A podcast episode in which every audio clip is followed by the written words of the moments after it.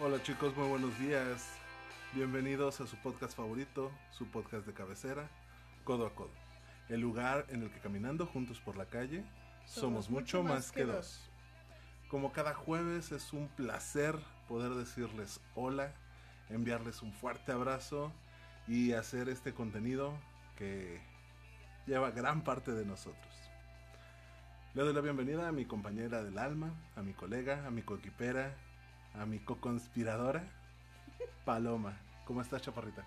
Muy bien, muchas gracias. Excelente jueves, muchas gracias, Omar. Espero que hayas tenido una semana grandiosa, llena de ese clima que nos gusta, porque ha hecho mucho frío. Lo adoro. y también, pues, lleno de nuevas expectativas sobre esta nueva normalidad y lo que nos ha traído. y sobre todo porque, pues, el tema que escogimos para el día de hoy está súper interesante, ¿no? Sobre todo porque creo que nos va a abrir la puerta para muchas otras cosas, muchos otros temas que van a ir de la mano, por lo menos espero que nos den para tres o cuatro programas. ¿Tantos? No, yo creo que dos, ¿no? Yo creo que un poco más. Bueno, ya veremos, ya veremos. Vamos a ver cómo se desarrolla el de hoy. Por lo pronto, hoy vamos a hacer el... Porque uno de los comentarios que he recibido es que dura mucho que a veces eso pues resulta complicado porque pues ahorita no hay trayectos, es complicado escuchar el capítulo completo y shalala, shalala. Entonces vamos a tratar de hacerlos un poquito más pequeños, pero eso también los va a dejar picados en cuanto a los temas. No les garantizo nada. No, sí, sí, vamos a hacerlos más pequeños. Entonces, es más, me voy a poner mi alarma para que suene a los 45 minutos y adiós. Y ahí con lo que se quedaron, se quedaron. y así hacemos más programas. Mm, puede ser. ¿No? Pero bueno. ¿De qué vamos a hablar el día de hoy, mi queridísimo? De un tema rico y agradable en el que todos nos vamos a ver reflejados de una u otra manera. Vamos a platicar. Hubo una publicación en el grupo durante la semana en donde preguntaban si éramos capaces de enamorarnos de las voces. o que mm, alguien te enamorara con la voz. Y que muchos te tiraron al de, bueno, si es conductor de un podcast, ¿verdad? Espero que sí. No, hubo opiniones diversas, pero la mayoría dijo que sí. Me llamó la atención una de las opiniones, uno de los comentarios, en donde mencionaba que una cosa es que te enamore y otra cosa es que te deslumbre. Hay una gran diferencia entre enamorarte de algo o de alguien y deslumbrarte de algo o de alguien. Y hay una diferencia también entre enamorarte, sentirte deslumbrado y amar a alguien. No, bueno, eso ya son palabras mucho mayores. Entonces, hoy vamos a platicar de esos aspectos de la vida. El deslumbre, el enamoramiento y el amor. Ok, suena muy interesante. Por ejemplo, Palomita. No me hagas esto. ¿Alguna vez te has deslumbrado por alguien? Pues mira, no sé si alguna vez les he contado esto de de esa fascinación que yo en algún momento llegué a sentir. Tú sabes que a mí si hay algo que me gusta son los hombres inteligentes. Claro. ¿No? Pues yo tenía un profesor que era, para empezar, era materia que a mí ni fu ni fa. O sea, el hombre daba física moderna. Ok. Entonces era, dos, era fuereño, ¿no? Vivía, bueno, era de Chihuahua. Y tres, pues era un profesor en la preparatoria, guapito, no tan grande, no tan viejito, este tan. o sea, sí estaba más grande que yo, me llevaba creo que 10 años, algo así. Ah, bueno, entonces no estaba viejito, o sea, 10 años debería de tener que unos 25, 27. 28 tenía, 27, sí, 28, 20, ajá. Sí, o sea, no era grande. Y mm, obviamente, pues el, el, caballero en algún momento me dice, oye, este, pues, ¿qué te parece si nos vamos a tomar un café? Platicamos. Para empezar, corte A, ni siquiera me daba clases. o sea, lo conocí literal en la biblioteca de la escuela, ¿no? Ya después me enteré que era profesor, que no era estudiante, yo también lo vi y dije, como que ya estás muy grandecito para estar aquí, mijo, pero bueno. Como que eres medio fósil. Ajá, ya después me enteré que era profesor y todo. eh, tenía muchas cualidades que, que, o sea, una mujer podría decir, ay, qué emocionante, qué padre, ¿no? El güey andaba en moto. Y era muy agradable, o sea, era una persona con una plática interesante, ¿no? Pero era todo, todo, todo el macho de, de provincia. Déjame recordar. Después de que se dejaron de ver, un día te llamó y te dijo, voy para allá. Diles a tus papás que quiero hablar con ellos. Ajá, exacto. Sí, les voy a pedir tu mano. Es ese amigo, ¿no? ya nos habías platicado en alguna ocasión de él. Sí, sí, pero realmente cuando lo conocí, pues sí fue un, deslumbramiento, ¿no? Porque fue de, ay, no manches, está, está guapo, está grandote, porque era muy alto. Digo, no tanto como tú, pero sí medía como 1,95. Era güero, era pues galanzón de rancho, pero galanzón. Chihuahueño. Chihuahueño. o sea, chiquito, orejón y hocicón. Y ojón, perdón. Y ojón. ojón sí estaba, pues sí estaba ojón. Ajá. Este, digo, muy inteligente, de una plática muy amena. El hombre era, era, era ingeniero físico, no sé en qué, no me acuerdo. Era ingeniero, punto. Y estaba eh, con su doctorado. O sea, estaba estudiando un doctorado. Y justo precisamente para el doctorado le pedían dar clases, o sea, como servicio social. Y lo metieron a dar clases. Entonces, estaba súper interesante. Digo, yo ni fue su carrera, la verdad. Este. Perdón, me, me Te fuiste mal pedo. Cañón. Y digo, y, y, la verdad es que sí me deslumbró el hombre, ¿no? Y luego, por ejemplo, cuando salimos por primera vez, me dice, eh, ¿qué prefieres que hagamos? Bueno, o sea, cuando íbamos a salir, ¿no? Le dije, no, pues, o sea, ¿qué esperas? ¿A dónde esperas que te invite un, un joven, yo de 17 años? Ajá. Hacia, como a dónde esperas que te invite? No, a Tambo. Sí, todavía no.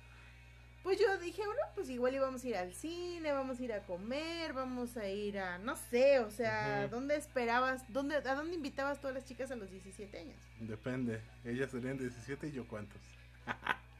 Cuando tenían 17, porque era bote, dices tú. Mm. Pero en la primera cita, no, no te lo echábamos al hotel en la primera cita, ¿verdad? No, no, no, pero no creo que buscara algo diferente si yo tuviera 27 y ella 17. Pues eh, la primera cita me llevó al Palacio de Bellas Artes a ver eh, el ballet clásico, el ballet de, al ballet de Rusia creo que era. Ok. Y yo me quedé así con cara de, ah, no mames. Obviamente en unos muy buenos lugares. Eh, lo disfruté como una enana. Yo estaba emocionada hasta las lágrimas. Yo que soy fanática de esas cosas. Pero que básicamente para mí pues era, era un deslumbramiento. ¿Estás de acuerdo que lo hizo con toda la intención?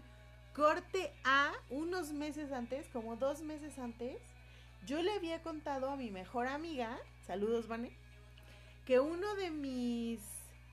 Eh, sí, que, uno de mis clichés para una, una, cita o para una buena cita con una persona sería ir a un lugar interesante al que no he ido nunca, pero que descubriera mis gustos, ¿me explico? Sí, claro. Entonces, Obviamente que me llevara, pues no fue casualidad, ¿verdad? Hizo su tarea. Claro. Entonces, y la verdad lo disfruté bastante, pero te digo, ya después conociéndolo más, pudo ser un machazo de primera, ¿no? Pero bueno, ahora sí que cumplió con el requisito de deslumbrarte. Sí, sí, sí, la verdad es que sí. Digo, tampoco llegué al punto de decir, ay, no mames, lo amo, lo adoro y podría pasar con él toda mi vida entera, porque no, ¿no? La verdad es que no. Aparte, siento que no era una niña normal como Vivi. Y, ¿Cuándo lo hacía? Um, y no, o sea, como que estaba pensando en algún momento en el que me hubiera así como clavado así de, ay, no mames, es el hombre perfecto. o sea, no, creo que no. No llegué a eso. Es que realmente, ahorita creo que lo vamos a, abordar un poquito más a fondo, pero esa es la magia de los encandilamientos o de los flashazos o como les quieras llamar. Te llaman la atención porque es algo a lo que le tienes que poner palomita en tu lista de cosas hechas. Ajá, exacto. Es como si, por ejemplo, en ese momento de mi vida, eh, yo ya no soy una jovencita, o sea, ya cumplí treinta y tantos. Treinta y pocos. Y, y, te, llegará, por ejemplo, un, un hombre no tan, no un vejete, pues, pero no tan no tan maduro, o sea, no, no de 60 años, pero sí ponle Pero son 50 interesante. exacto. Y te dijera, ¿qué onda? Este, o, pues sí, obviamente que te va a deslumbrar, ¿no? Y además si tiene lana, pues como te explico, ¿no? Pero, pero, pero es que es diferente. Creo yo que el deslumbramiento sí es distinto dependiendo de la edad que tengas. Sí. Y ahí te va, ¿por qué? Porque, por ejemplo, yo me acuerdo cuando la primera de mis tías se quedó viuda, su marido le llevaba 22 años. Ok. Fíjate ¿no? 22 años. Y tuvo cinco hijos con él. ¿Sale? Entonces se muere mi tío y mi tía se mete a clases de lo que se te ocurra. Sí, claro. Danza, macramé, este, macramé, ukulele. O, sea, mi tía hizo, se hizo de un grupito de viejitas del DIF y se iba de paseo y que ahora Mazatlán y que ahora Los Cabos y que ahora Veracruz y que ahora la chingada. Y cada mes se iba en sus viajes, ¿no? Sí. Entonces, básicamente la pues, durante ese proceso, vamos, se encontró un viejito, un poquito más joven que ella, porque ella ya pasaba de los 60 y algunos, y se encuentra un viejito. Y obviamente, pues al principio era un deslumbramiento, ¿no? De no mames, o sea, si comparas a su marido 22 años más viejita, imagínate, si ella tenía... tenía 60, él debería tener mínimo 82. 80 y tantos, ¿no? Entonces, imagínate. Entonces se encuentra uno que no tiene 60, tiene 58, ponle tú, o sea, tampoco era tanta la diferencia. Pero era más joven que ella. Pero era más joven que ella. Le llama la atención, él la busca, le llevaba, yo me acuerdo que le llevaba flores y la chingada, y dices... Un amor a la antigua. Pues imagínate, claro que lo va a deslumbrar, ¿no? Y dice, y me acuerdo mucho que sus hijos la criticaban mucho porque, ay, mamá, pareces jovencita de 15 años. Coño, se casó a los 17. Bueno, pero es que es diferente porque una cosa es deslumbramiento y otra cosa es enamoramiento. Justo. Ahí viene el primer punto de quiebre, que es un deslumbramiento. Pues no sé. Ahí es lo que, te toca a ti, ¿no? bueno, es que, no sé, para, o si te lo cuento desde mi experiencia, y ya tú lo... Escupe, Lupe. Experiencia desde la experiencia, deslumbramiento más bien es eh, como ese, esa primera llamada de atención, ¿no? Es como, como, que te, como que te parece que encontraste a un ideal o a un hombre ideal. No te has dado el tiempo de conocerlo, no has tenido la oportunidad, entonces, pues es lo primero que ves, ¿no? Dicen que la primera impresión es lo que cuenta. Y lo jodido de las primeras impresiones es que solo puedes dar una. Una. ¿Sale? y creo yo que puede ser una buena experiencia. O sea, yo no le veo que esté mal el que tengas un deslumbramiento o que te deslumbre la gente que conoces. Está bien. Pero sí tienes que darte un tiempo para conocer más a la persona, que ya es pasar como al siguiente nivel, ¿no? Bueno, ahí te va. Un deslumbramiento es ¿Te acuerdas esas novelas clásicas en donde dicen, wow, encontrar al príncipe azul es todo lo que buscaba en la vida? Porque es alto, guapo, güero de ojos claros y tiene varo. Y además anda en moto. Y cuando rascas un poquito, además le gusta la, la ópera. Y... Ah, perdón, el ballet. y además tiene bien bonita letra. Además. Y además le hace bien bonito con su llavero. Y además, me gusta el color de camisa que traía hoy. Y además el nudo de la corbata se lo hace bonito. Y además se cuida las manos. Y solamente le ves las partes... Bonitas. Olvídate de bonitas o no. Las partes que coinciden con lo que a ti te parece un ideal. Un deslumbramiento es la idealización de la persona. Sí. ¿Crees que un deslumbramiento es diferente en un hombre que en una mujer? No. ¿Es lo mismo? Sí, yo creo que sí, porque justo hablamos de que el deslumbramiento tiene mucho que ver con la primera impresión. Y entonces, eh, eh, te lo voy a poner muy clarito, ¿no? Yo a los, no sé, a los 20 años, pues era una estudiante, eh, que si tú me hubieras conocido en esa época, bueno, ahora, ahora me veo en fotografías y digo, pero qué animal, ¿no? O sea, yo me sentía gordísima y la verdad es que no estaba gorda, estaba muy delgada.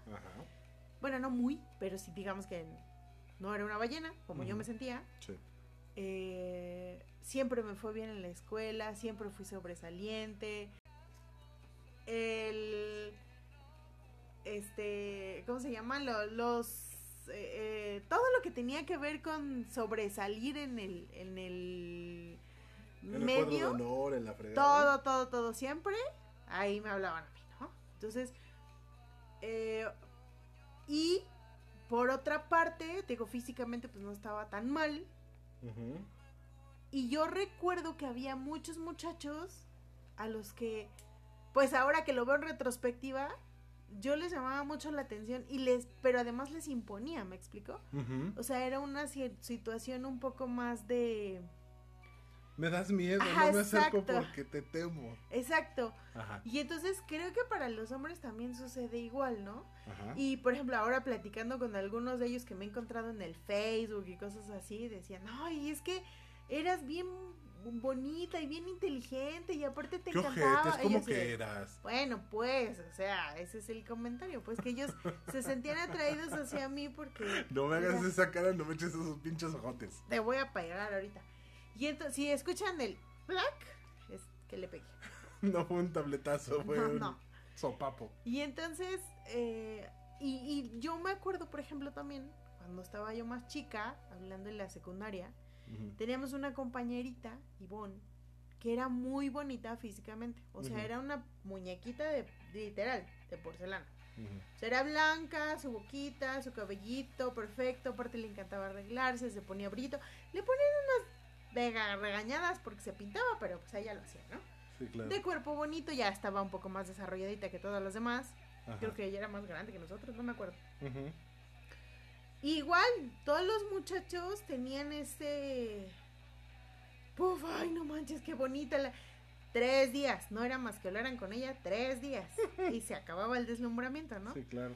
Muchos de ellos, ahí aprendí ese de tú, cinco palabritas, mija, más. Sí, no, gracias, chiscac. Ajá. Entonces, y decías, oye, qué pedo, ¿no? O sea, ¿por qué la tratan así? Y literal, cuando estábamos en en tercer año, el poco tiempo que estuvo, porque la corrieron al principio del año, eh, el poco tiempo que estuvo, la trataban, todos los muchachos de la escuela la trataban de la fregada, ¿no? Y decías, qué poca madre. ¿Por qué? Pues todo el mundo la tildaba de pendeja. Pues sí, pero si te parece pendeja no te la acercas y se acabó, que no sean mierdas. Eh, fíjate que ese, ese es mucho lo que, bueno, que ella también no ayudaba mucho a su estatus, pero pero eso, eso era lo que pasaba mucho en, mi época, ¿no? O sea, a la mujer la trataban... Ay, en tu época, cálmate, boomer. No, no, no soy boomer, pero... Pero así se escuchó, reina. Pero, pero piénsalo, ahorita, por ejemplo, que a una chica le hicieran eso, se tragan a la escuela. Ya lo siguen haciendo. Pero bueno, eso, es tema de, otro, rollo. Entonces, yo em, sí creo que el enamoramiento, bueno, que el deslumbramiento para los hombres y para las mujeres es igual. Tal vez nos deslumbran diferentes cosas, pero creo que se siente igual. no te puedo decir cómo se siente un deslumbramiento femenino porque nunca lo he sentido, pero te puedo decir que sí es diferente. De toda la descripción que tú diste, el deslumbramiento que tú tenías era un deslumbramiento intelectual. Estaba en un empaque chido, pero tu ideal no era el empaque que traía, sino más a fondo el deslumbramiento masculino, sobre todo en la adolescencia, adolescencia alta, se da mucho por la parte física. Tiene mucho que ver en cómo se ve la persona y cuál es el porte. Ahí te va.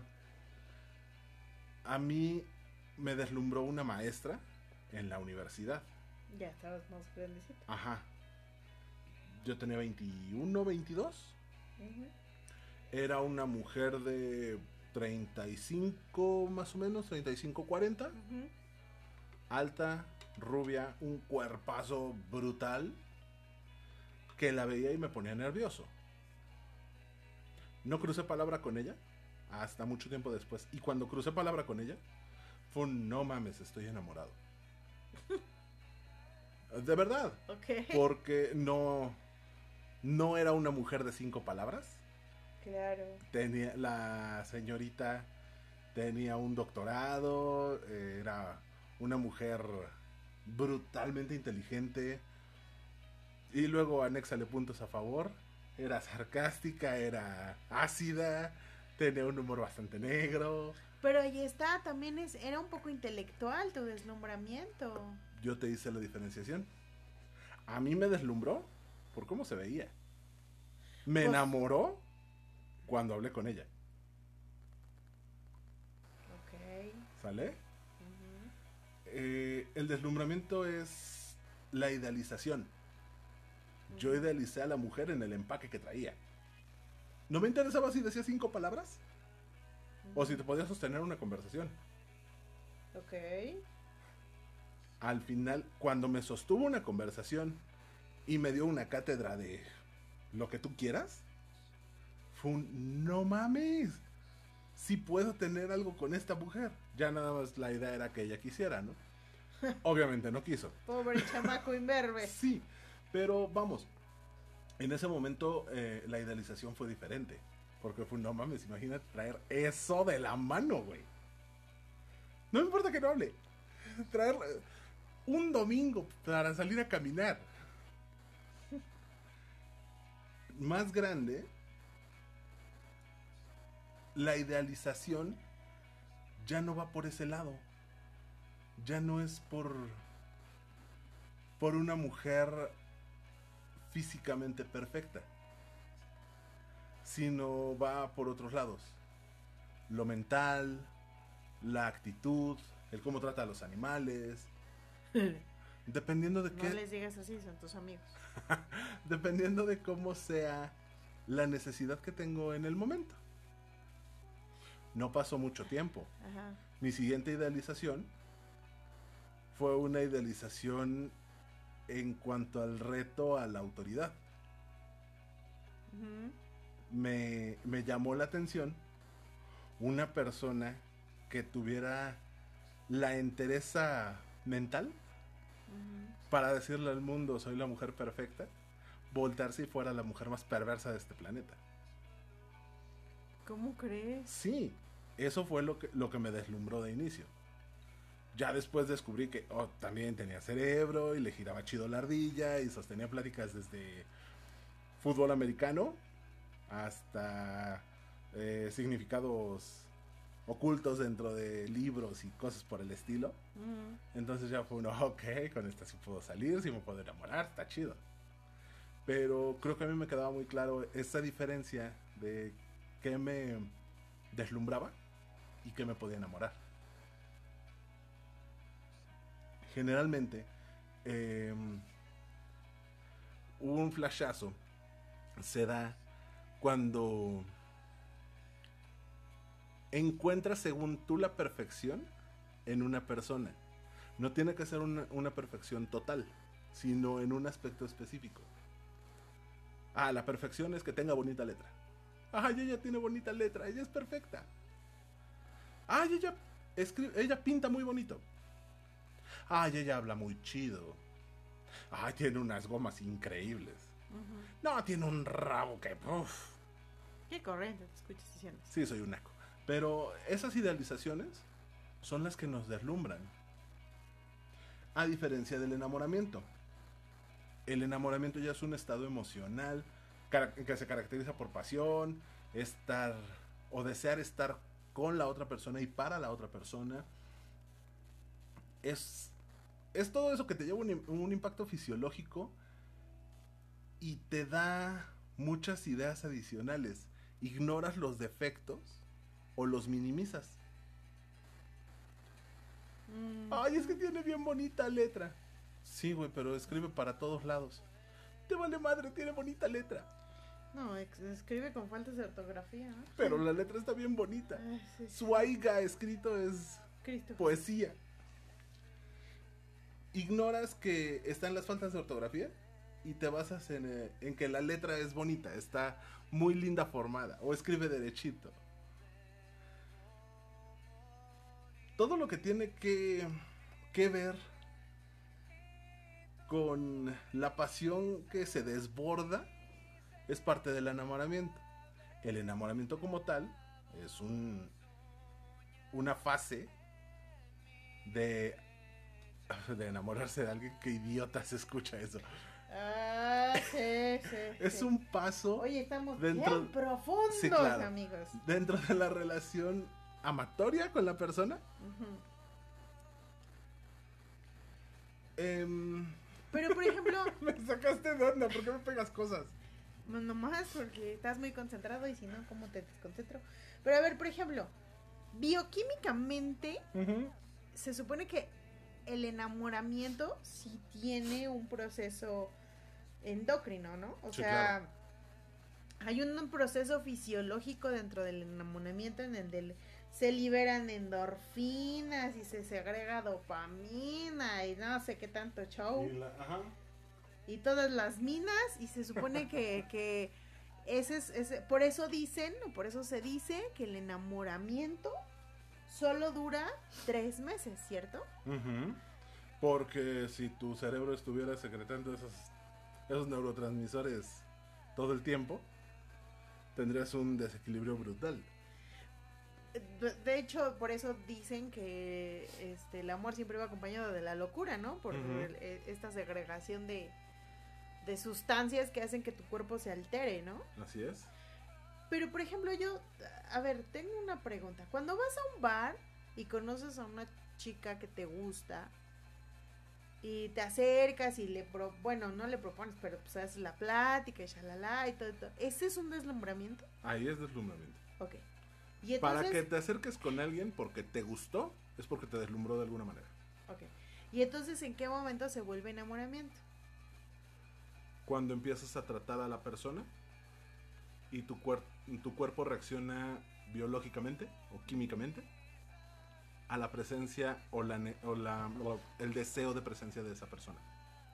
Ok, y si ese enamoramiento solo dura tres meses, entonces ¿cómo entiendes de relaciones estables, cariñosas y todo el pedo de más de, no sé, 10, 15 años de, matrimonio o de estar juntos. Se puede decir que, que, el enamoramiento es el puente entre el deslumbramiento y el establecimiento del amor. Una persona con la madurez suficiente puede llevar el enamoramiento, del enamoramiento al amor sin ningún problema. La intensidad del enamoramiento que tiene el plazo que comentas se atenúa y las experiencias dejan de ser tan frecuentes. Esa, esa necesidad de, ay, quiero ver todo el tiempo lo que escribe, porque escribe bonito, empieza a desaparecer. Si no tienes esa... Es que madurez se escucha muy mamador. Si no tienes la capacidad de transformar el enamoramiento en amor, y la otra persona no pone de su parte para transformar el enamoramiento en, amor, nunca va a llegar. El amor es... El amor es un huésped que importuna, diría una poesía. Yo creo. A ver, ahí te va. Perdón que te interrumpa un poco, pero es que creo que desde ahí viene el problema. Cuando nos enamoramos de un ideal, cuando pensamos o creemos que la persona es lo que yo quiero que sea, ahí viene el pedo. Es que una cosa es, que te enamores de un ideal y otra cosa es que idealices a una persona. Y es por eso que no puedes cruzar esa frontera.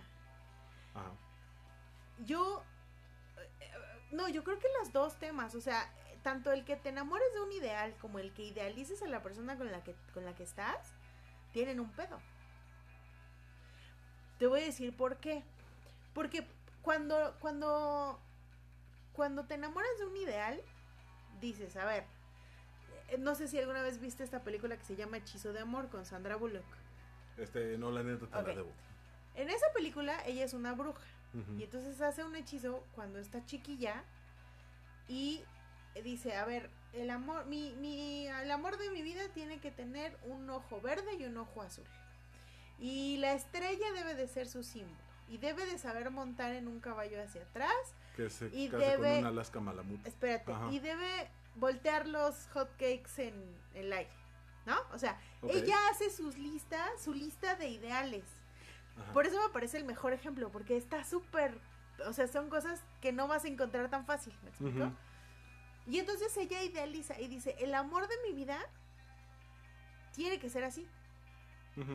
Y entonces se casa, bueno, crece, esto lo hace como a los nueve años, ¿no?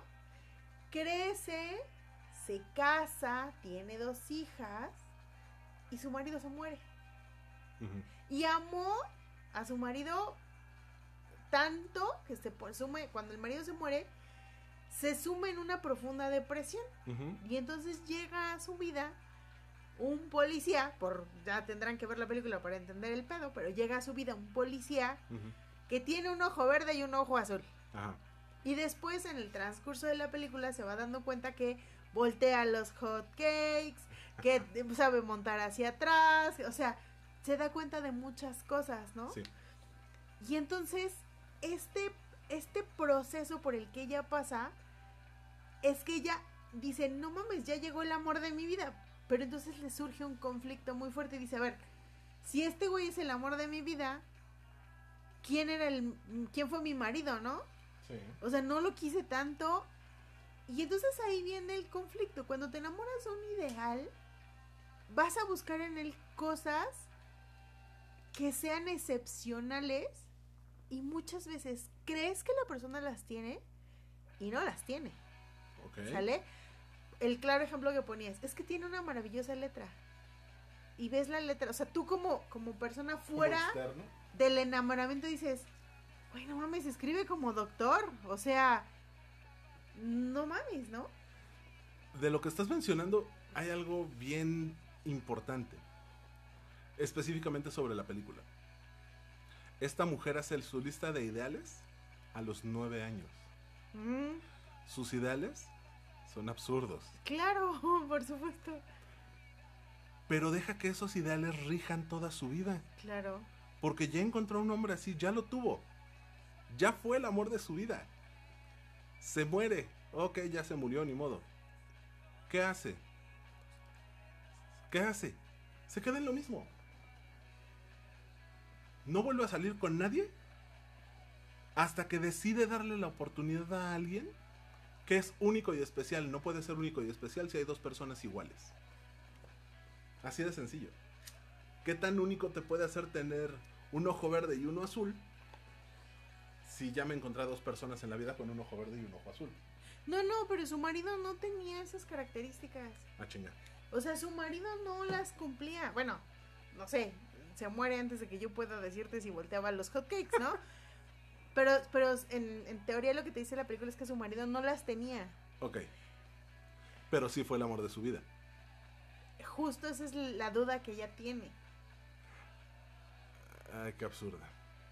Ok, ya no quiero ver la película. Ah, eso es, eso es a lo que voy. Okay, Ese mismo conflicto que tú estás teniendo al tratar de identificar, bueno, el otro que era, es el que ella llega. Ella crece evoluciona y se encuentra la persona con la que se casa y ama profundamente porque se suma en una depresión cuando él cuando muere. él muere. Lo elige para pareja y decide pasar su vida con él porque tiene muchas otras características. Cuando el marido muere y, y cae en depresión y se encuentra esta persona que monta al revés y que voltea los hotcakes eh, aventándolos directamente del sartén y que tiene un ojo de un color y otro de otro, lo único que hace es revivir el ideal que tenía a los nueve años. Regresa a un punto seguro. Y se obsesiona, o no sé qué pasa en la película, pero estoy casi seguro que se obsesiona. La tienes que ver. No, la voy a a ver. contar el final. Estoy casi seguro que se obsesiona con esa persona. Y terminan juntos porque ella tiene la idea de que ese es su ideal. Ahora haz de cuenta que en lugar de buscar a una persona que tenga un ojo de un color y otro de otro, buscas a una persona Que tenga una ortografía perfecta. que tenga Espera, personalidad espera, espera. proveedora. Que sea tu papá. No lo espera, piensas espera. tan consciente. No, por supuesto que no, pero eso es a Pero lo que sí. vas, lo idealizas, ¿no? Empiezas a idealizar. Exactamente. Y entonces, eh, una te lleva a la otra. Por Sí. eso las dos posturas, tanto el ideal absurdo, que, que te digo que haces tu lista de carta a los Reyes Magos, es pendeja, como la idealización de una persona. Como que te encuentres al chacal de chacales, que sea un maldito perro infeliz, que te trate de la chingada, pero que tú digas, ay, pero es bien lindo conmigo. Y, ay, bueno. Después de cada madriza me trae flores. Me trae una gruesa de flores, o sea, 12 docenas de flores. Ujú. Ay, no, pero es que después nos lleva a comer y luego me lleva de vacaciones cada mes. y ¿Sí me explico? O sea, es- es- esos dos puntos, esos dos vértices, pues son bien pendejas. Es que ahí brincas del, de- del deslumbramiento a la estupidez. No del deslumbramiento al enamoramiento y del enamoramiento al amor. La secuencia saludable es deslumbramiento, enamoramiento, amor. Y, pero si entonces- te quedas en el deslumbramiento, te vas a quedar en la idealización. Sí.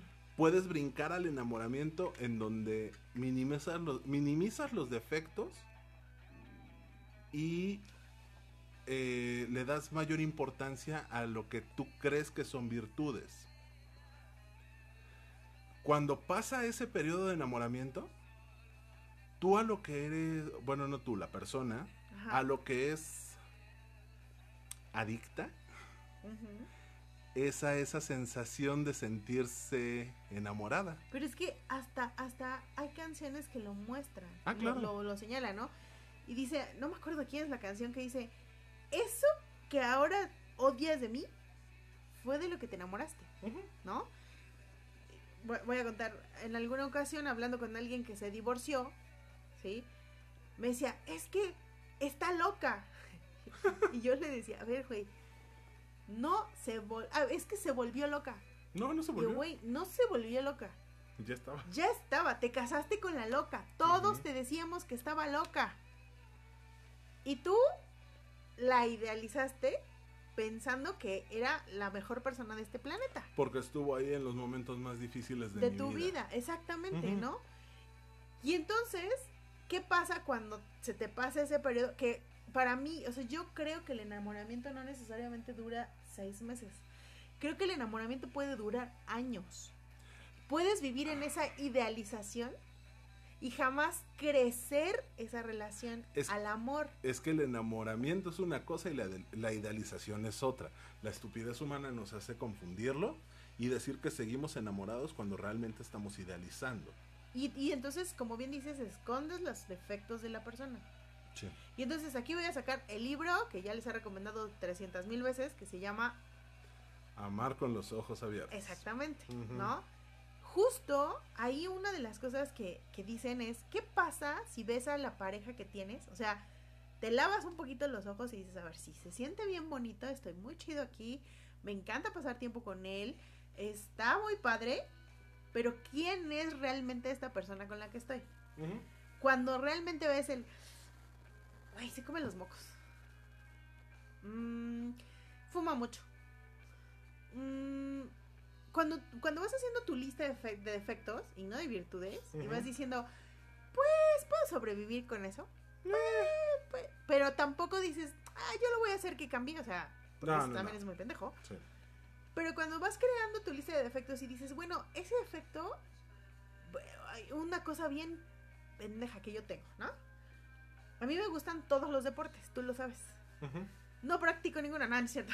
sí llegué a practicar algunos, pero verlos, para mí ver los deportes es muy satisfactorio. Me emociono y grito y... ¿No? Y ese creo yo que puede ser uno de mis más grandes defectos.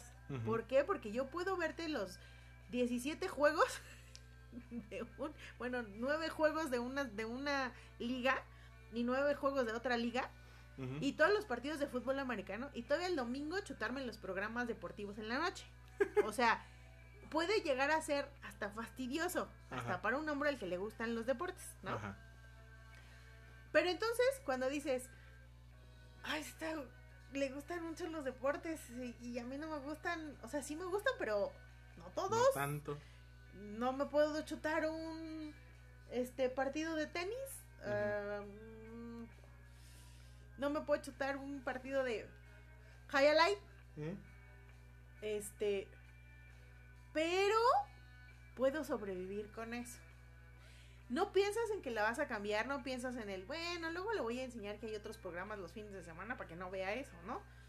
No piensas en eso, sino que dices, puedo, puedo convivir con eso que está pasando. O sea, puedo, eh, puedo aprender a amar ese efecto que la persona puede tener es en ese momento en el que brincas de la idealización o del enamoramiento al amor de a de veras.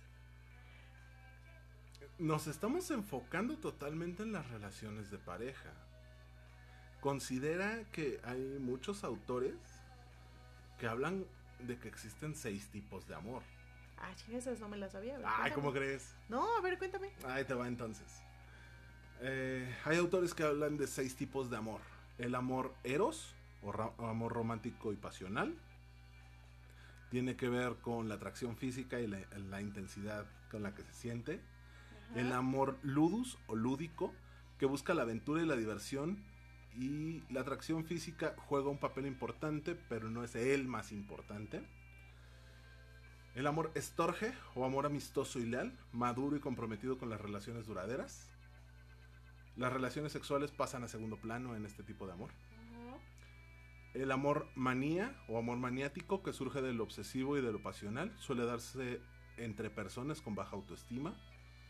Eh, muchas de las dependencias, codependencias, interdependencias, todo esto van ahí. El amor pragma o amor pragmático, realista y práctico que busca los intereses en común, los mismos gustos o hasta la misma clase social. Y el amor ágape o el amor desinteresado que se basa en el bienestar del otro. No hay celos ni se busca la reciprocidad, es una combinación de amor romántico y amistoso y leal. Ninguno me parece el completo. Es que no hay un amor completo. Pero entonces tengo el amor que completo, mi amor en alguno de esos? No, ahí te va.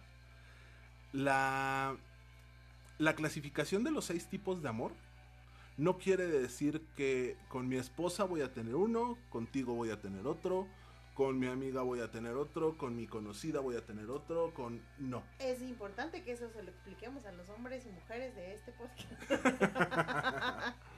Puedes tener los seis tipos de amor con una sola persona.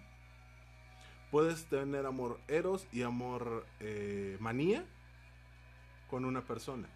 Es una relación codependiente. Claro. Puedes tener amor estorge, que es de amistoso y leal, con tu amigo, con tu mejor amigo, sin llegar a tocar el amor eros. Claro. Pero con tu pareja puedes tener eros, estorge y ludus. Ok. Amor romántico, pasional, eh, que se busca aventura, diversión, con una gran carga de amistad y total lealtad. Son tres tipos de amor con una sola persona. Claro. Puedes tener, te iba a decir los seis, no. Creo que manía y estorge no van de la mano. Sí, claro, ¿no? Em, puedes tener amor pragma y amor eros. por mantener tu clase social, pero encontraste a una persona de la misma clase social con la que pueden salir adelante o de un mayor estatus social y darse un amor real. A un amor físico, un amor pasional. O un amor desinteresado y basado en el bienestar del otro. ¿El agape es ese? El agape. Eh, tienes amor romántico, amor amistoso, amor leal. Y no hay ningún problema. Lo, lleva, oh. lo llevas tranquilito. por ejemplo, ahí en ese agape, dice, decía tu definición, no buscas una reciprocidad. O sea, puedo yo estar enamorado nomás y amar y amar y amar y, darlo todo sin esperar nada a cambio. Sí. Se llama poliamor. ¿Sin esperar nada a cambio? No esperas nada a cambio. Tú lo das, no. No, vas a. Si ahí te va. algo. Ahí sí, no estoy de acuerdo. Sí, pero no es recíproco. Vamos. Una relación poli en la que estás eh, jerarquizada. Espera. Vamos a llevarnos al. O sea, este tema nos, va, nos tiene que llevar a la. A lo que. Ay, ¿cómo se llama esto? A la responsabilidad, afectiva. Es que Porque no puedo ser parte yo de una relación poliamorosa sin esperar nada a cambio. Es que no es que esperes algo a cambio. No es recíproco. No es la misma intensidad de, de aquí para allá que de allá para acá. Si tienes una relación jerárquica, no le puedes poner un número al amor. No, es que... Ah, ahí te va. Con tu pareja, con tu pareja fija, con tu marido, ah. tienes un amor al que le vamos a poner 10. En la jerarquía que manejas, tu amor beta o tu primer vínculo tiene un 9. Tú vas a dar un 9 no vas a esperar de regreso un 9 porque a lo mejor tú eres su, vínculo gamma o su vínculo epsilon o tú eres su vínculo alfa. Entonces no vas a esperar un 9 de regreso. Puede darte un 8, puede darte un 10. Pero justo por eso no puedes ponerle un número. Pero sí esperas algo a cambio. Esperas algo a cambio, pero no es directamente proporcional, vamos. No, es que una cosa, no, es que una cosa es la reciprocidad. Una cosa es la reciprocidad y otra cosa es el, el, el retorno, o sea, es que no, no, se trata de una inversión, no se trata de que tú deposites 100 pesos y te regresen 115 pesos. O sea, el amor no es eso.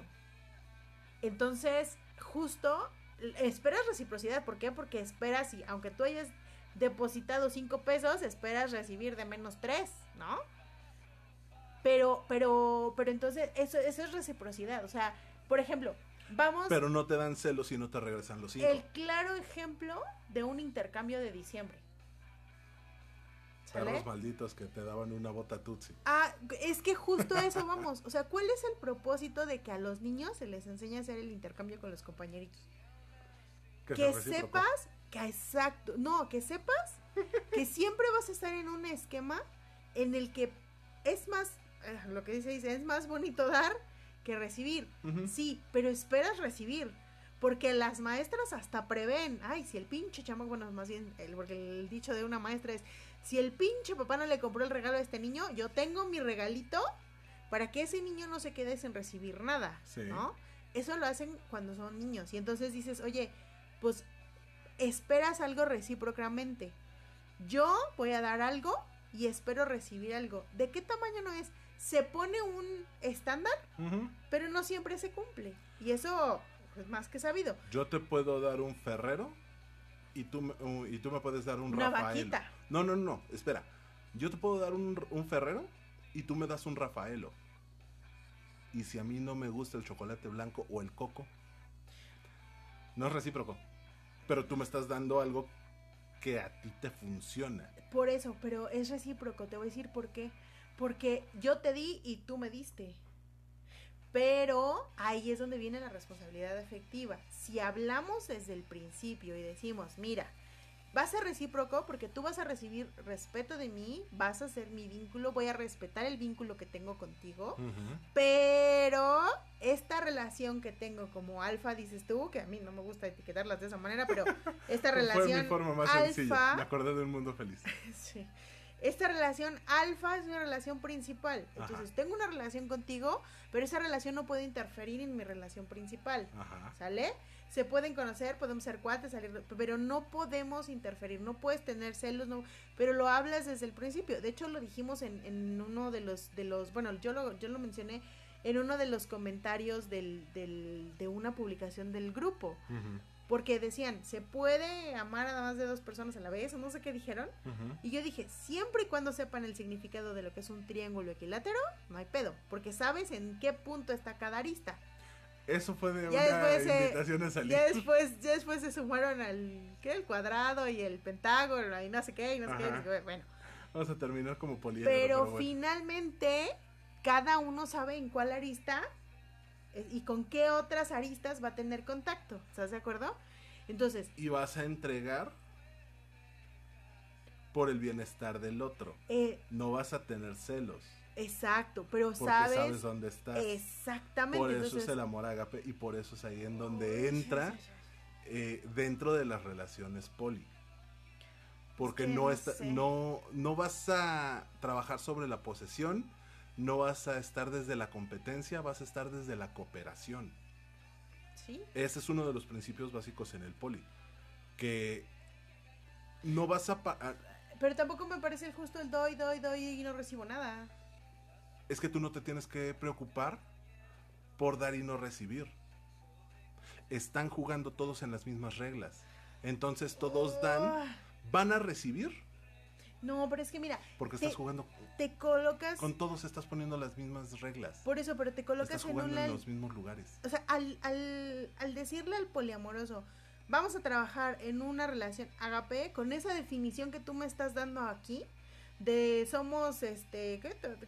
Yo doy todo sin esperar nada a cambio, trabajas en una línea muy delgada entre lo que es el poliamor, que tú le llamas, y lo que sería la, la, mm, es que no le quiero llamar dependencia, pero el sí volverte un poco dependiente, esperando a ver en qué momento te toca que te den.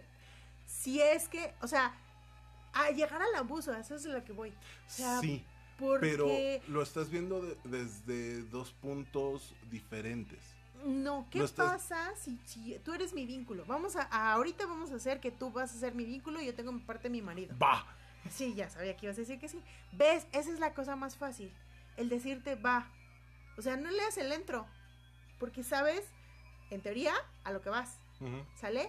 Pero entonces, tú empiezas a darme y hoy llegaste con chocolatitos y mañana me traes flores y pasado mañana un diamantito y no estoy dando ideas, no, es cierto.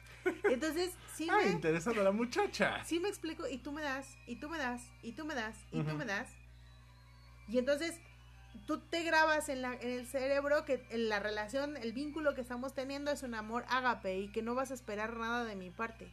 Y entonces cada vez que yo te recibo los regalos sin pedo. Pero cada vez que me dices, oye, es que quiero salir este fin de semana. Ay, ¿qué querías? No puedo. Tengo que ir a visitar a mi suegra. Ay, no, ¿qué Es que me voy de vacaciones. Pero estás encerrada.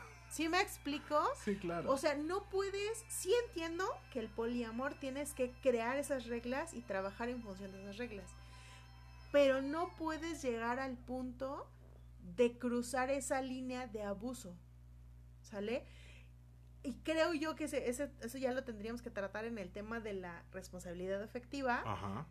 Pero sí tienes que tener mucho cuidado en el momento en el que te enamoras en las relaciones poliamorosas de no caer en ese y en las relaciones este mono, mono monogámicas. Eso. Dios, hoy ando bien deja para las palabras, pero en las relaciones monogámicas tampoco, porque entonces y yo ese es un pleito que he tenido siempre con todas estas pláticas eh, prematrimoniales y posmatrimoniales y retiros espirituales y la chicada de parejas, porque siempre te dicen, no, es que una relación de matrimonio tiene que ser en donde das todo y no esperas. Pero, pero, pero, no, sí tengo que esperar algo a cambio, porque me quiero yo. Claro. Porque no voy a esperar a que el otro se decida a darme cinco centavos, centavos de su atención necesito que tenga también esa atención conmigo. Y bueno, no porque yo sea, no porque mi vida dependa de eso, pero si estoy entrando en una relación, eso sería lo que yo esperaría. Piénsalo así. Si estás jugando con las mismas reglas dentro de una relación, llámale poliamorosa. Vamos a, vámonos con la parte más simple del manejo de esto. Están jugando tres personas dentro de una relación. Los tres saben de qué van. No vas a tener el mismo amor con los dos vínculos. Porque son personas diferentes. Con los dos va a haber eh, pasión, va a haber atracción, va a haber complicidad.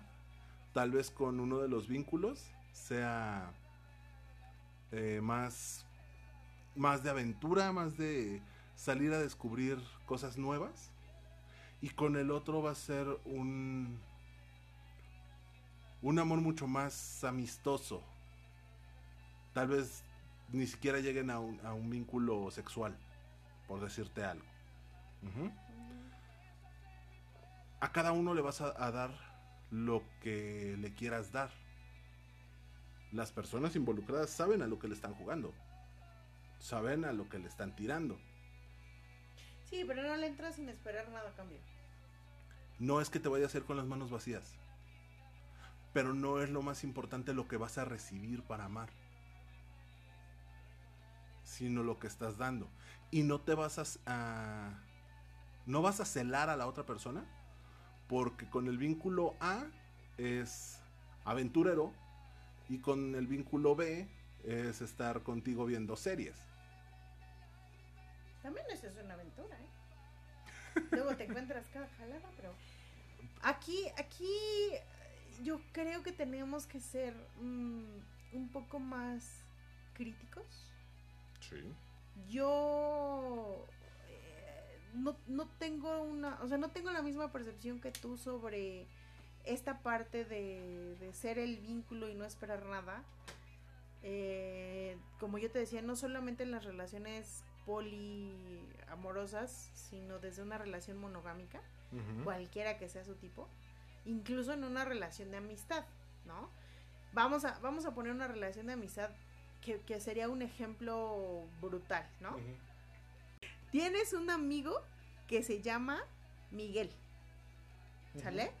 ese amigo tiene toda la intención de que tú seas su consejero espiritual.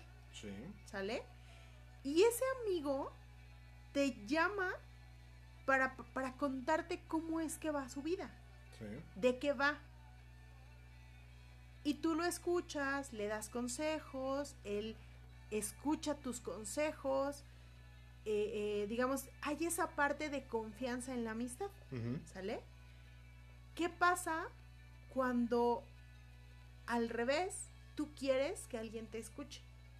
Y entonces le llamas a tu amigo y le dices, oye, fíjate que me está pasando esto. Y entonces el amigo dice, ¿sabes qué? Es que voy deprisa y no puedo. Luego te marco. Y pasan 5, 10, 15, 30 días y no hay una llamada de regreso no existe esa reciprocidad de parte de tu amigo.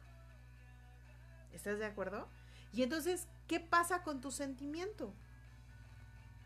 Tú lo, o sea, te quedas con la, con la, con la, pues con ese dolor de decir, güey, yo te di todo como amigo y no recibí nada de ti. ¿Y ya se lo dije? ¿O me lo tragué?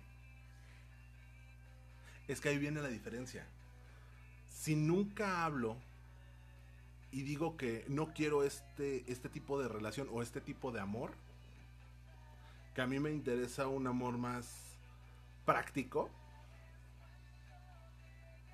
nadie, nadie me va a leer la mente. Por eso, pero vamos a suponer, eh, eh, me estás dando justo la razón. Si es una relación, vamos a, a trasladarlo de la amistad a la relación poliamorosa y luego lo regresamos. En la relación poliamorosa decíamos, todos saben a lo que jugamos porque estableces las reglas claras al principio. Lo mismo debería de suceder en la amistad. ¿Estás de acuerdo? Por supuesto. Oye, sí, vamos a platicar, te voy a escuchar, yo te voy a dar consejos y luego al revés, güey. Y si no lo cumples, te vas a la chingada. Ah, justo, porque no, no tienes esa reciprocidad. Entonces no puedes tener ese amor desinteresado que se basa en el bienestar de otra. Ay, bueno, no importa. Yo siempre te escucho, amigo. Sí lo puedes tener si está bien para ti. Los tipos de amor. Vas a generar un rencor. O sea, no lo mm, vas a... Me estás hablando desde un punto en el que para ti no es adecuado ese tipo de amor. Pero hay personas a las que sí les funciona. Eh, el amor es como los zapatos a la medida. Cada quien decide cómo se hace los suyos. Pero, pues entonces no tiene, no tiene sentido. Entonces no tiene sentido este podcast. ¿Por qué? Porque le estamos contando a la gente lo que para nosotros es esta, este, este tipo de amor, ¿no? Y entonces le estamos diciendo, pues sí, pero tú decides, o sea, tú, tú sabes cómo te enamoras y tú sabes... Nunca hemos... En este podcast nunca hemos dicho esto es correcto y esto es incorrecto. No, yo no Nosotros ponemos, incorrecto. ponemos todo sobre la mesa y les decimos, existen todas estas cosas. El que te ajuste está chido. A mí me ajusta este. Pero yo no estoy diciendo que esté, esté incorrecto. Mi punto es que si hay algo que ha caracterizado a Codo a Codo es que tratamos de ayudar a las personas en que no se suman en su misma miseria. Miseria, ¿sale? Y entonces, el decirle a la gente, no importa si existe el amor desinteresado en el que des todo y no, recibas nada a cambio. No es que no lo recibas, es que no esperes recibirlo. No, es que tú lo dijiste, no recibes nada a cambio. No esperas recibirlo. No, no sé. O sea, yo, yo sí creo que debiéramos dejar el. O al menos esa es mi perspectiva. Yo creo que sí debemos esperar un, algo de regreso de cualquier tipo de amor que tengamos. Olvídate del amor de pareja, del poliamor, de. Yo creo que debemos esperar siempre algo cuando amamos a nuestros hijos, cuando amamos a nuestros padres, cuando amamos a nuestros amigos. Hace ocho días hablábamos del amor a las mascotas. Cuando esperamos el amor a la... Ay, por supuesto. ¿Qué tienes a cambio del amor a la mascota? Su compañía. Es más, las mascotas... ¿Tu gato te cae? Sí, claro. Para mí sí es una compañía. El amor, el amor a las mascotas es el mejor ejemplo de que siempre esperas algo a cambio. ¿Por qué? ¿Qué pasa si, tú, si a tu perro lo pateas y lo, y lo tundes todos los días y le estás haciendo maldades y el pobre perro, ¿qué pasa con el perro? Se vuelve huraño. Y entonces no vas a recibir lo que esperas de tener una mascota. Pero yo no le doy amor para que él me ame. Yo le doy amor porque me cae bien el pinche perro. Pero él sí te da, o sea, él te va a dar esperando él te va, cuando tú llegas a tu casa, él te, se te va a parar y te va a hacer, sí, le va a mover la cola. Y él da eso esperando una caricia de ti. Él no lo hace de gratis. Tal vez él no lo haga esperando a que le compre sus croquetas y su camita, pero él espera el mínimo gesto de aprecio de parte del dueño. El mínimo. Sí, pero su amor hacia mí es totalmente pasional. Él espera. El mío hacia ella es funcional. Él espera de ti, pero eso es a lo que voy. O sea, porque decimos, es que los las mascotas nos dan el amor más desinteresado. No, el, el animal espera esa, esa, esa mínima caricia, ese mínimo gesto de tu parte. Sí. Entonces, no, o sea, hasta el más amor, el amor más desinteresado espera algo, aunque sea poquito, pero espera algo. Ok. Entonces, yo creo que en ese tenor tendríamos, o yo, yo, esa es mi, mi conclusión, que sí podemos llegar a enamorarnos siempre y cuando nunca dejemos de amarnos a nosotros mismos. Nunca perdamos ese respeto por nosotros mismos. Porque cuando mi felicidad depende del otro, de que el otro esté bien, entonces ya nos jodimos. Eso no debe de ser. Nunca mi felicidad debe de estar en función de que el otro sea feliz, porque entonces empiezo a joderme yo. Y entonces yo empiezo a estar malhumorado y empiezo a no estar como en mi trabajo y empiezo a tener problemas en todos lados y empiezo a auto, autoflagelarme porque pues es que yo no estoy bien y entonces va a ser un círculo vicioso en el que vamos a seguir viviendo. Y esa visión romantizada de Cyrano de Bergerac.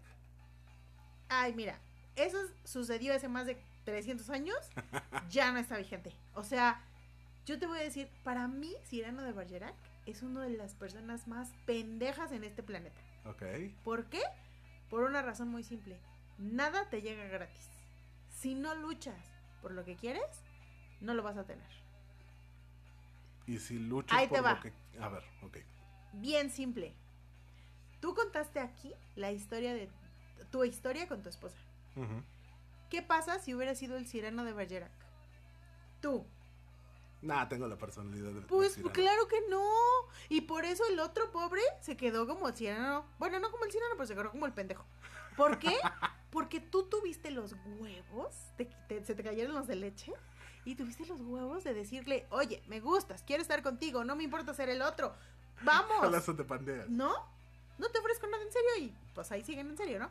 Pero, bueno, no. No, nos reímos bastante. no, siguen no, en serio. Pero, ¿qué pasa? O sea, esa, esa es la visión. Ahí tú empezaste una relación totalmente sin fronteras totalmente mostrando tus peores defectos y ella igual. Nunca fueron la modosita y el modosito que iban a, cenar y cenaban comida vegana y o sea jamás. Se fueron a sus peores perversiones. Me conoces algo me hablas al tanteo. Pues nada más lo que me has contado por ahí seguramente tienes historias secretas que no nos has contado pero pero otra vez o sea es qué es lo que te funciona según quién eres. No tienes una persona que vea por ti y que te procure sin esperar nada a cambio. ¿Nunca has hecho eso por nadie en este planeta? Sí, lo he hecho y he sufrido unos muy buenos chingados. Pero lo hiciste. Y no es lo Yo no sé si es correcto o es incorrecto. ¿Te funcionó con esa persona en ese momento? No me funcionó no me funcionó porque lo que recibí fueron chingadazos de regreso. O sea, no puedo hablarte desde la experiencia de que eso sirva porque no me ha funcionado. Y yo nunca he tenido una persona que, gracias a Dios, nunca nadie me ha visto desde esa perspectiva de creer que yo soy tan pendeja como para no poder ser feliz por mí misma.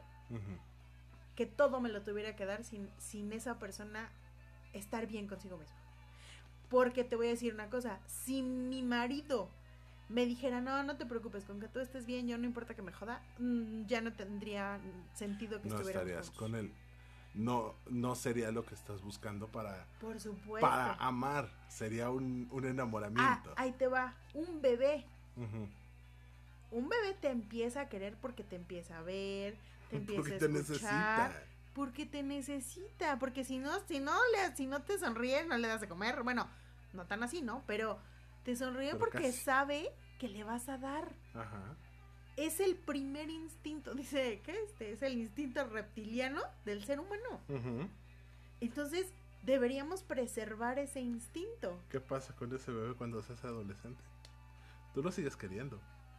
Ah, sí. Aunque él te odie pero tampoco es que le voy a, cumplir. Pero tampoco, pero espero su crecimiento. Ahí te va, sí espero. ¿Por qué? Porque ¿cuál es la esperanza de los papás? No, no te dice tu mamá, nunca te dijo tu mamá. Te vas a casar, hijo de la chingada. Nunca te dijo tu mamá, pero ya tendrás hijos, cabrón. Sí, con ellos la vas a pagar. Y la estás pagando, chavo. o sea, a eso es a lo que voy. No esperas, durante esa etapa difícil, no esperas el amor de regreso. ¿Sabes? Que es un periodo bien cabrón. Pero tampoco estás seguro que lo vas a obtener de regreso.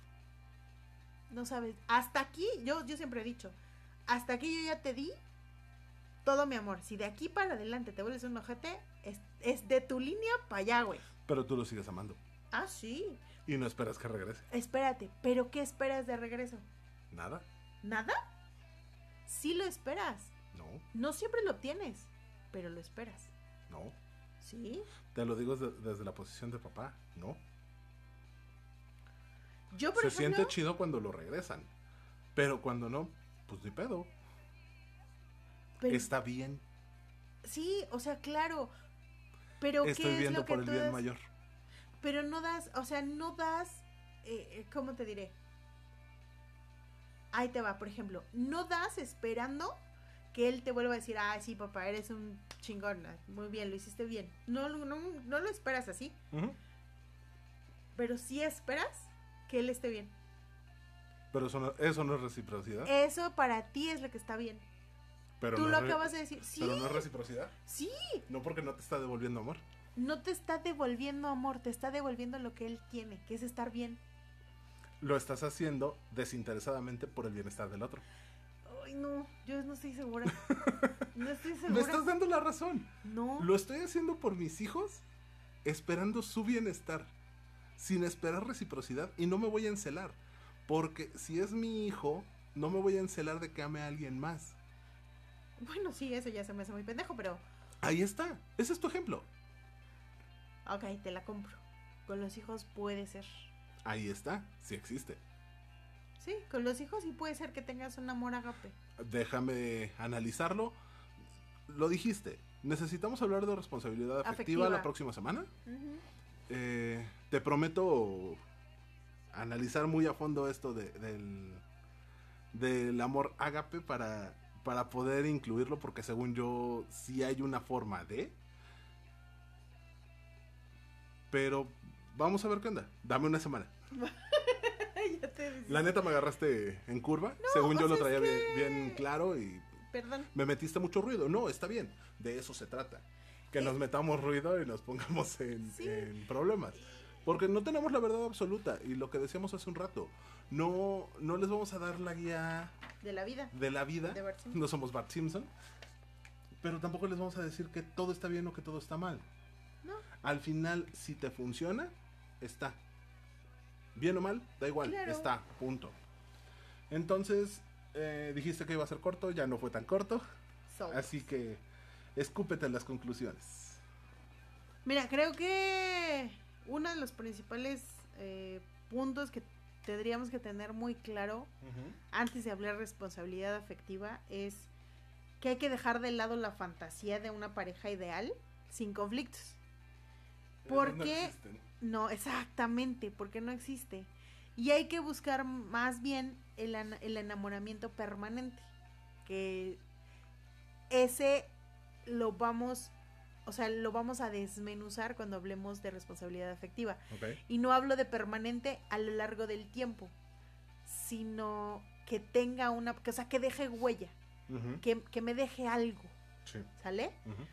Después, yo creo que mm, un punto importante es que mi realidad mejora cuando me decido a disfrutar lo posible en lugar de sufrir por una ilusión o una fantasía que no se dan o que no se van a dar o que no existen, ¿no? Cuando yo de verdad eh, disfruto lo que tengo como lo tengo sin buscar lo que no tengo. Ah, chinga. ¿Sí? O sea, cuando no espero cambiar a mi marido porque es un pinche alcohólico, ahí es cuando empiezo a disfrutar mi relación, Ok. ¿no? O cuando lo dejo, porque no, no estoy a gusto ahí. Y entonces cambio mi realidad a lo que es posible. No puedo hacer lo que deje de ser alcohólico, pero entonces yo vivo en un ambiente que sea sano, ¿no? Eh, las dificultades son parte integral del camino del amor, o sea, no las vamos a dejar de lado, pero ni a madras. Tan es así que ahorita tú y yo como amigos y supuestamente trayendo un tema preparado, llegamos a puntos muy divergentes, ¿no? Cuando me convierto en un ser completo que no necesita de otro ser para sobrevivir, hablando de la media naranja y de la media manzana y de la media papaya, seguramente voy a encontrar a alguien completo con quien compartir lo que tengo y lo que él tiene. Aquí se trata de traer a una relación dos o tres o cuatro realidades, no fantasías ni ilusiones, ¿no? Y pues por último yo les tengo la propuesta de hacer con la vida posible lo mejor posible. Si estamos viviendo nuestra realidad correctamente, pues tendríamos que encontrar la fase o el tipo de amor que más me conviene a mí, ¿Qué más no funciona? que más me funciona, que Ujú. más me deja. Ujú.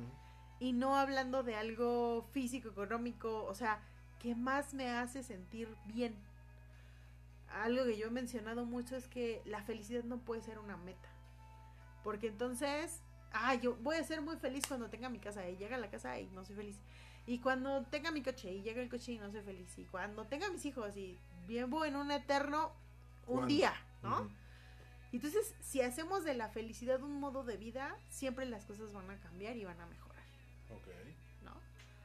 Poco, mucho que tengas, hablando en, el tono material, te van a ser suficientes para buscar más, para mejorarte, para mejorar tu entorno, para mejorar tu carácter. Siempre que tú quieras, eso se puede hacer. Esas son mis conclusiones. Ok. Bueno, yo de conclusión me voy a llevar los mitos falsos del amor verdadero. Eso está muy bueno. Te dicen que quien te quiere te hará llorar. Falso. La media naranja. Falso, totalmente. Todo se perdona por amor. El, ¿Qué como dicen? Este, amar. Tú me enseñaste esa frase.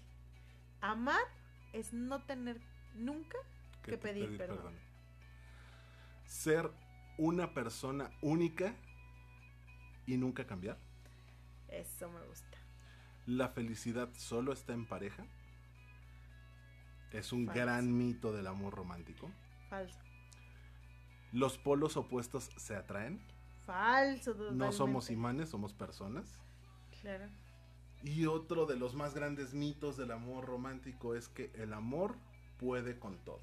Y no necesitas otra cosa para superar también es bien falso. Tiene una carga de realidad, pero está cabrón. Lo que pasa Se tiene que, saber manejar. No es que el amor pueda con todo. Es que tú quieras luchar contra las cosas en pareja. Ese es otro pedo. ¿Hacia quién es el amor para que puedas con todo? ¿Hacia tu pareja o hacia ti mismo? Exacto. De ahí tenemos que partir. Y bueno, recordar que solo un amor. Ese detalle de los tipos de amor sirven tan solo como guía, pues todas las personas pueden experimentar uno o varios tipos de amor a lo largo de su vida y dentro de una misma relación. La gran cantidad de emociones que se pueden experimentar dentro de una persona en una relación con otra no pueden traducirse en puras palabras, pero sí pueden tener una aproximación de lo que puede llegar a ser. Los seis tipos de amor que revisamos no son guías para la vida, no son recetas de cocina, no son recetas de repostería. Es súper interesante esos tipos de amor que nos diste. Sí son aproximaciones a las formas en cómo nos podemos relacionar. Pero no necesariamente tuve que tener uno de cada uno en mi vida, ¿eh? no, claro que o todos en mi misma pareja. o todos con una sola pareja. Al final, insisto, son aproximaciones que nos funcionan para poner en palabras lo que estamos viviendo. Le ponemos nombre y apellido a lo que tenemos cerca. Es como las personas que creen en los horóscopos. Los que medio creen en los horóscopos dicen, ay, yo soy Sagitario. Entonces voy a ver. Sagitario, no te apartes de tu casa porque te van a atropellar. Ah, no voy a salir de mi casa. Las personas más metidas en el tema saben que tienes un signo, un ascendente, que la luna tiene que ver, que la posición de los astros, bla, bla, bla. Yo ahora que me enteré que, que, hay como 60 millones de planetas similares a la Tierra, eh, que nada más es una cuestión de que somos un agujero en un, más bien, somos una, un grano de arena en la playa. Ajá me da mucha risa eso de los ascendentes y los descendentes y que si el horario y que no mames, está muy cabrón. Cada quien es libre de creer lo que quiera, lo que le funcione. No, o sea, está bien, eh, pero pero sí me deja pensando en, en pues no solamente en eso, ¿eh? en un tema también de inspiración divina y que si los ángeles y que dices, ay cabrón, no hay que ser tan puristas. Al final todo tiene una interpretación. Sí, claro. Entonces, lo que decimos aquí es de libre interpretación. Damos teorías, damos principios teóricos, filosóficos, desde nuestros prejuicios, si lo quieres ver así. Sí, desde lo aprendido a base de chingadas. Ajá, dice eh, Freddy el Regio, esto es empírico, porque ya la cagué más de una vez. Exacto. Sí, sí, sí. Y desde ahí hablamos. No damos la verdad absoluta. Cada uno tiene derecho de pensar y decidir qué le funciona y qué no le funciona de lo que decimos. Y de qué poner en práctica y qué no. Pero eso es lo maravilloso de lo que hacemos, amigo. Que a mí me gustaría escuchar por parte de nuestros, de nuestros codoacoderos qué les ha dejado este capítulo. ¿Y qué les gustaría aprender de responsabilidad afectiva? Ándale, esa es una pregunta muy buena. La, la, próxima semana. Esa es una muy buena pregunta. ¿A qué les suena? ¿Y qué, le, qué les gustaría saber? ¿Qué saben ahorita? ¿no? Pues muchas gracias de nuevo por esta charla tan amena, por el café que ahora te quedó más bueno que otros días, amigo. eh, aunque llevo 18 tazas, yo creo que ya no voy a poder manejar, pero... Por eso estás tan eh, acelerada. Sí, yo creo que sí, fíjate. Por eso no, no coordinamos también. Creo que nos subimos un poquito más de tono. Tenía un rato que no discutíamos en el micrófono.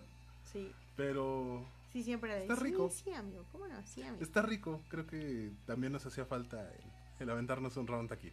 Oh, por eso. Pero pues muchas gracias, gracias a ustedes que hacen posible este programa.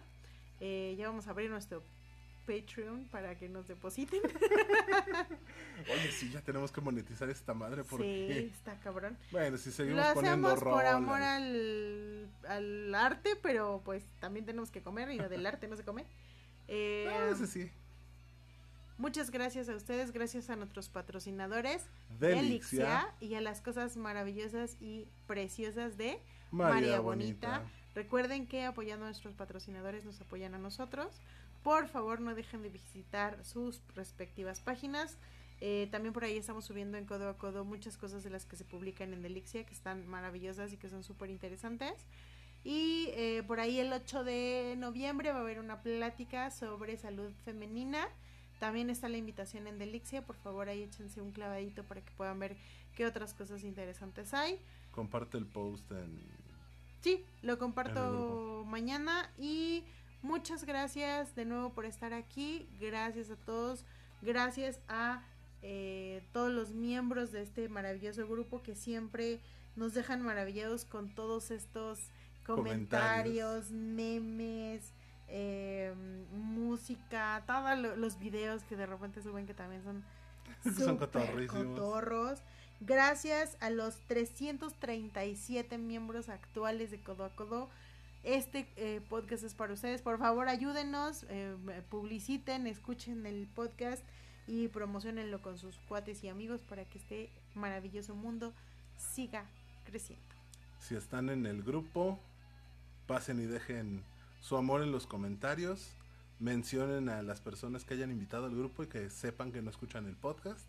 Para que también se den una vuelta y viertan sus opiniones. Siempre es bueno tener una nueva perspectiva de las cosas. Me parece excelente.